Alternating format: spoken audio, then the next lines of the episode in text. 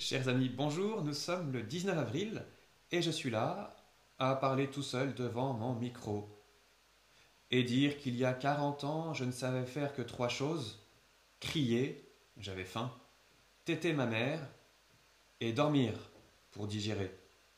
Pas compliqué la vie d'un nouveau-né, hein Crier, manger, dormir. Euh, vous me direz sans doute que pour beaucoup, surtout en confinement, ça n'a pas beaucoup changé, même à 50 ans, mais ça, c'est une autre question. Ce qui m'intéresse aujourd'hui, c'est que pendant que j'accomplissais ce cycle, crier, manger, dormir, le lait maternel que j'avais digéré faisait son travail en moi. Invisiblement, tranquillement, il me faisait grandir et me donnait des forces. Ce premier dimanche après Pâques est le dimanche de la miséricorde, mais savez-vous qu'il est aussi le dimanche de Quasimodo? Pour beaucoup, Quasimodo évoque le bossu de Notre-Dame. En réalité, Quasimodo, ce sont les premiers mots qui ouvrent la messe de ce jour. Et ils veulent dire comme à la manière de.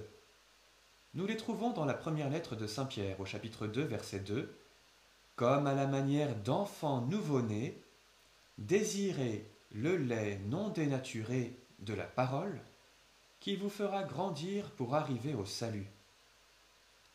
À Pâques, nous sommes nés de nouveau pour devenir enfants de Dieu.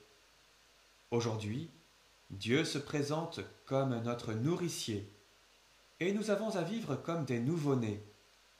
Spirituellement, nous devons garder devant Dieu ces trois attitudes du tout petit. Crier, manger, dormir.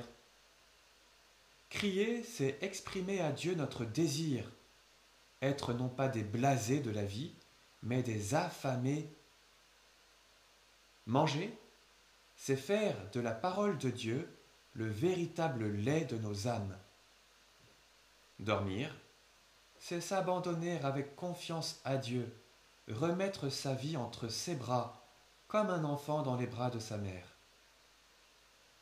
Voici donc ma petite résolution d'aujourd'hui.